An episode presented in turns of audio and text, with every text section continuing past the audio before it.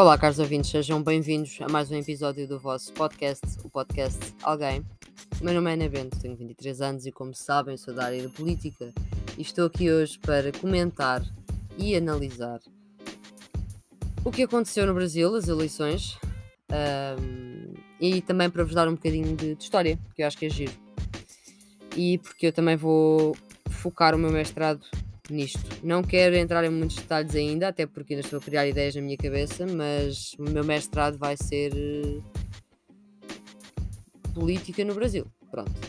Um, antes de mais, para quem esteve a dormir, houve eleições. Ok? Existiram eleições no Brasil e vai haver segundo turno porque nem o Lula nem o Bolsonaro conseguiram a maioria absoluta já sabem, provavelmente, que há uma lista extensa uh, e já sabem, se calhar, que houve, uma, um, que houve este período que eu vou falar agora, um, ehm, este período político. Mas eu gostava de falar da lista de presidentes do Brasil desde a proclamação da República, que no Brasil foi dia 15 de novembro de 1889. Há, há na lista aqueles que foram eleitos, mas não exerceram mandato, ou por morte, ou por impedimento. Muita coisa. Isto é uma coisa muito complicada, mas gostava de vos dar aqui só uma linha temporal. Houve a Primeira República, conhecida como a República Velha, a República da Espada e República Oligárquica. Isto foi em 89, 1889, ok? Não vou falar de nomes, são muitos nomes. Na Segunda República, foi um governo provisório e constitucional, já foi em 1937, portanto, reparem na, na, no tempo, porque a primeira que eu falei, a Primeira República, foi, durou 40 anos, quase 42 anos, e a Segunda República durou 7 anos. A, a Terceira República, conhecida também como Estado Novo, que eu acho muito engraçado, porque cá, infelizmente, também, também temos a designação do Estado Novo. Um, não para a Terceira República, mas vocês, vocês perceberam o que eu quis dizer. Se não perceberam, pergunta. Um, o Estado Novo, que durou 8 anos. A Quarta República, a República Populista, que durou 18 anos. Já estamos em 1964. Um, tivemos a Quinta República, que foi a ditadura militar, que durou 20 anos. Tivemos a Sexta República, ou também chamada Nova República, que durou 37 anos.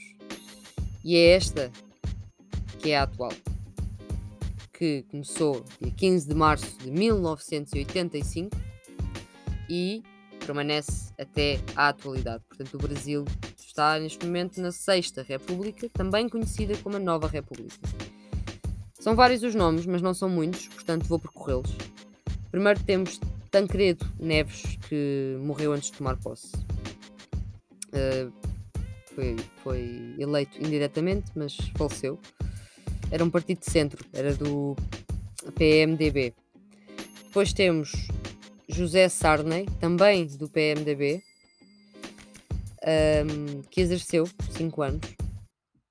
Fernando Collor, do PR, PRN, que é o Agir, um partido de centro, acho eu. Corrijam-me se estiver em erro. Estou aqui para aprender. Temos o Itamar Franco, do PMDB, que teve um, um mandato de dois anos. Fernando Cardoso, oito anos. Teve mandato de oito anos. É do PSDB, que é um partido político de centro-direita. E estamos em 98. Ok? Estamos em 98. Portanto, entre 94 e 98, quem estava à frente do Brasil era Fernando Henrique Cardoso. Entre 2002 e 2006 esteve Lula Inácio da Silva durante oito anos. Lula é do PT, vocês sabem que o PT é o Partido dos Trabalhadores, é um partido político brasileiro centro-esquerda. Foi fundado nos anos 80, 1980 é um do, integra um dos maiores e mais importantes movimentos de esquerda da América Latina. É enorme, ok? Sucedeu a Lula a Dilma, a Dilma não sei dizer o, apelido da Dilma, portanto, vocês sabem quem é a Dilma, toda a gente sabe quem é a Dilma. A Dilma, que governou 5 anos, também do PT, um, segue-se Michel Temer, não sei se é assim que se diz o nome do senhor, que é do Movimento Democrático Brasileiro, do PMDB. Portanto, passámos do centro-esquerda, da esquerda, para, hum, para o centro. Ele esteve lá dois anos e após ele ter estado lá, Jair Bolsonaro. Bolsonaro um, foi eleito em 2019, para quem não se lembra. Está há 3 anos e há 277 dias à frente do Brasil. É um palhaço, não é? Mas isso, mas isso, era, isso são outros 500. Um, o que é que se passou nestas eleições? Primeiramente, quais foram os resultados? Lula ficou à frente com 48,43%, seguido de Bolsonaro com 43,2%. Eu gostava já aqui de apontar que, pronto, claramente vai haver um segundo turno, porque nenhum dos, nenhum dos candidatos conseguiu uh, maioria. Mas eu gostava já aqui de apontar a diferença, não é? Temos aqui temos um salto de 43 para 48. Portanto, não foi ali resvés. O Lula está definitivamente à frente. Mas só dia 30 de outubro é que vamos descobrir, não é? Mas eu já vou, já vou, já me vou focar nestes dois. Seguiu-se a, a Simone, que teve 4,16% dos votos. Reparem nas percentagens, tomem atenção. O Ciro Gomes, a Simone é do MDB, o Ciro Gomes é do, P, é do PDT. O Ciro Gomes teve 3,04%. Muita gente, vi muita gente que, a falar do Ciro e eu falei do Ciro, inclusive. Eu não, eu não dei credibilidade nenhuma ao Ciro, nem sei como é que ele conseguiu. E depois temos pessoas com percentagens residuais. Uh, uma, uma rapariga chamada Soraya, da União, com 0,51%, um Felipe da Vila, do Novo, com 0,47%, uh, o, o, padre, o padre Kelman, se não sabem quem é o padre Kelman, vão ver, com 0,07%, um, o Léo com 0.0.5, a Sofia Manzano com 0.04, a Vera com 0.02 e no final o constituinte Emael, não sei dizer o nome dele, com 0.01. Quantos votos em branco? Importante, 1.59% dos eleitores votaram em branco. E quantos votos nulos? 2.82%. Eu não vou falar sobre votos brancos e nulos, isso ia ser aqui já um grande debate, se calhar eh, fica para outro dia, não é? Mas. Um, mas vamos lá falar primeiro da análise que eu tenho uh, entre os dois candidatos, não é? Uh, e dos detalhes do que é que se passou e depois vamos, vamos pensar no que é que se pode passar no segundo turno, uh, no final do mês. Primeiro tenham em atenção que o Brasil tem mais de 156 milhões de eleitoras e eleitores aptos para votar, ok? Vou falar de um sítio gigante. Vocês têm noção que. Não é? Portugal é uma, um... a piadinha da Europa. Pronto. Um barato se amava Portugal, não é? Porque senão os nacionalistas vão ficar chateados aí desse lado. Mas temos 48,43% contra os 43,20%. O Lula venceu em 14 estados. Atenção, o Brasil tem 26 estados, não são 27 estados. O Brasil tem 26 estados. Ok? Pronto, obrigado. Há sempre uma dúvida quanto a isto.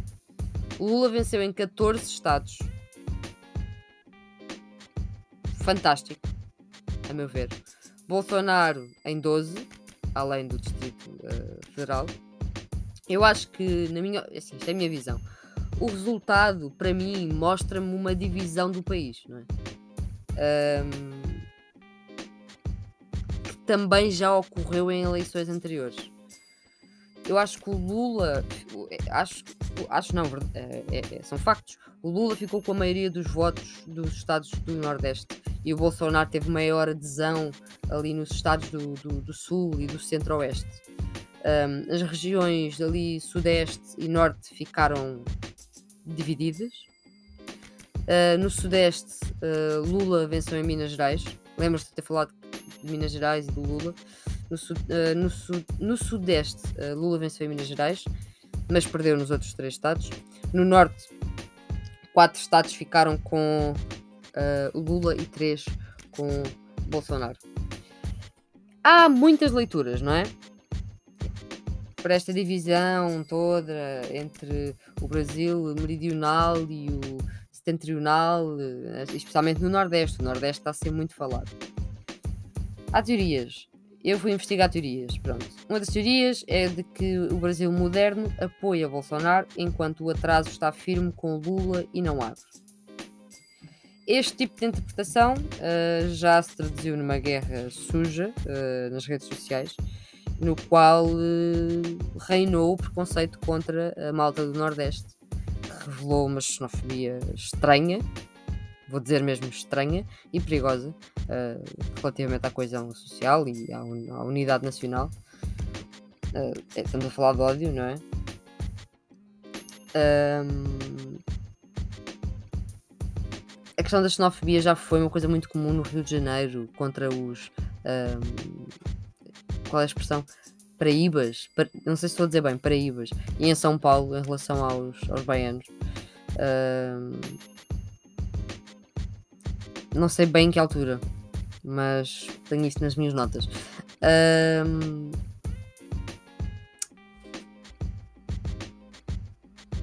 a, minha, a minha análise é mesmo que o Brasil, é assim, ao Brasil sem consciência de classe e ao Brasil com consciência de classe. E o Brasil com consciência de classe classe alta vai votar, vai votar Bolsonaro, sim, porque vai ter a vida facilitada, seja a nível de empresas, de impostos, imóveis.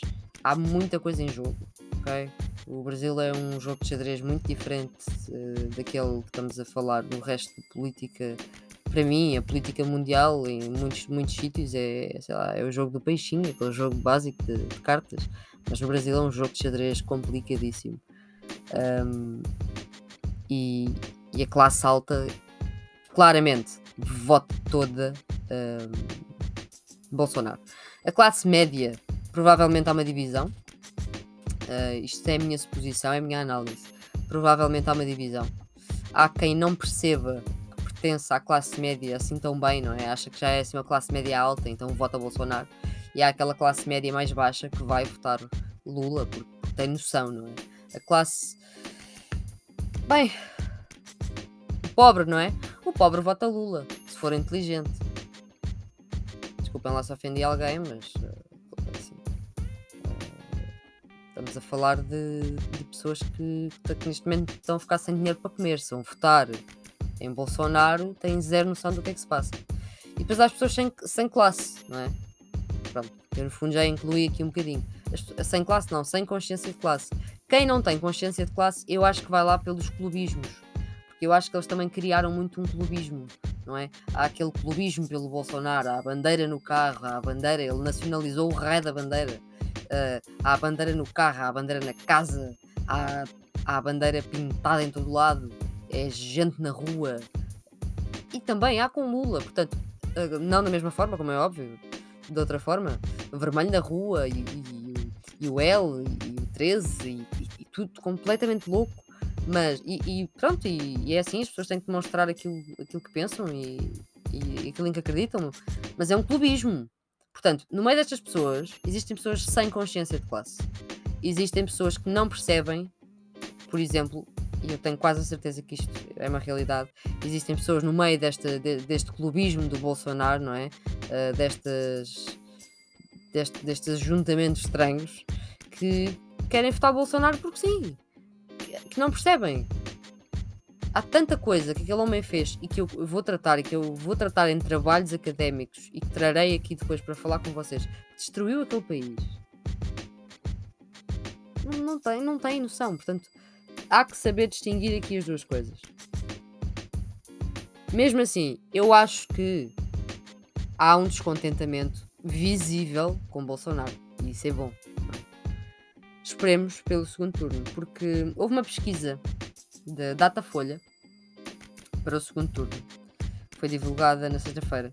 Só que eu tenho andado numa correria, tá bom? Portanto, uh, é isso.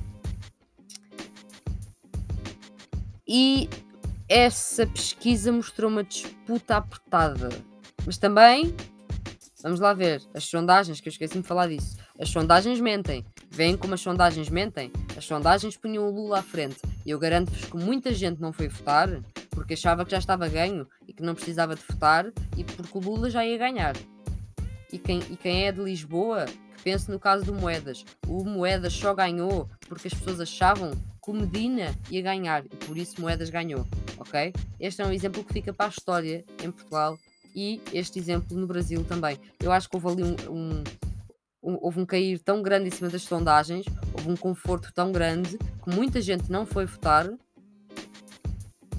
porque achou que já estava ganho e que Lula ia ganhar. Mas pronto. Segunda data folha vai ser uma disputa apertada. Dizem que o Lula ganha com 49% das intenções de voto e que Bolsonaro vai perder com 44%. Os indecisos somam 2%, enquanto brancos e nulos são 6%. Isto foi o levantamento deles. Uh, tirando estes números, o Lula ficaria com 53% dos votos válidos e Bolsonaro teria 47%. Um, ainda segundo a pesquisa, 93% dos eleitores dizem que estão totalmente decididos sobre em quem é que vão votar e 7% dizem que podem mudar de opinião. Além disso, 51% afirmam que não votariam em Bolsonaro de forma alguma, enquanto a rejeição do, do Lula fica em 46%. A aprovação de Bolsonaro subiu 37%. Um, houve eleitores a dizer que a avaliar a sua gestão como ótima ou como boa, e antes era 31%. 22% dizem que é regular e antes era 24%. Um, e 40% consideram que é péssima e antes era 44%. A data folha ouviu 2.884 eleitores em 179 cidades a pedido da Folha de São Paulo e da TV Globo. O levantamento está registado no TSE sobre o número, e agora vou-vos dizer, por caso vocês, vocês queiram ir ver, ao TSE, BR-012-2022. Tem uma margem de erro de 2 pontos percentuais, para mais ou menos. O que é que acontece aqui? Aquelas, aquelas pequenas percentagens dos outros candidatos que agora não vão ao, ao segundo turno podem transformar-se em abstenção, podem transformar-se em votos brancos, podem transformar-se em votos nulos ou podem transformar-se num voto em Lula ou num voto em Bolsonaro. O que se espera é que a esquerda vire à esquerda e vote no Lula e que a direita vire à direita e vote no Bolsonaro. Mas os centros, não é? Há pessoas, há pessoas que são de centro que estão confusas, há pessoas que ficaram completamente perdidas, há pessoas que ainda nem sequer tinham pensado sobre isto e que vão pensar agora. Se calhar votaram sem consciência, votaram no, no padre e agora ficam: o que é que eu sei de política? O que é que eu quero na minha vida? Percebem? Porque é assim, manquem-se de uma coisa. Há pessoas que odeiam o Bolsonaro, mas que também odeiam o Lula. Portanto, isto não é uma questão de agora quem é que ganha, segundo turno, toda a gente gosta ou de um ou do outro. Não, há pessoas que odeiam os dois. Não queriam lá nenhum. Mas é assim, é aquela velha expressão que eu tenho. Entre a fruta podre, nós temos que escolher a melhor. Na política não há ninguém seja uma maçã brilhante a reluzir numa árvore. Não, é tudo fruta podre. Escolham aquela que vocês acham que está menos podre. É isto, ok? Vou terminar o episódio dizendo que eu acho, não, não quero estar aqui a estender muito, até porque ir fazer umas cenas de mestrado e vim agora de trabalho e estou cansada. E sabe, sabem como é que eu soube que, que ia haver segundo turno? Um, possivelmente ia haver segundo turno. Eu capotei completamente, eu adormeci no sofá na casa da minha namorada e ela acorda-me e diz-me: O Bolsonaro está à frente. E eu, eu não acordei por nada do mundo, mas quando ela disse o Bolsonaro está à frente, eu acordei, jogalhei os olhos, passei-me, já estava, o que é que se está a passar no mundo? Perder esperança, né? Porque já perdi a esperança na, na Europa. Esta, esta Europa já perdi a esperança. Mas não vamos, não vamos, não vamos entrar por aí, senão vamos chatear. Um, e foi assim que eu soube. Pronto. E, e fiquei com a esperança que não, vai, vai, vai, vai haver um segundo turno. Um, e verdade seja dita, eu estava confiante que ia ser em primeiro turno Lula a ganhar, pelos vistos não, mas estou confiante e digo aqui que acho, minha previsão é que, não vou falar em porcentagens, uh, mas que a minha previsão é que o Lula ganhe com algum conforto no segundo turno. Portanto, eu não acho que vá ser renhido, renhido, renhido.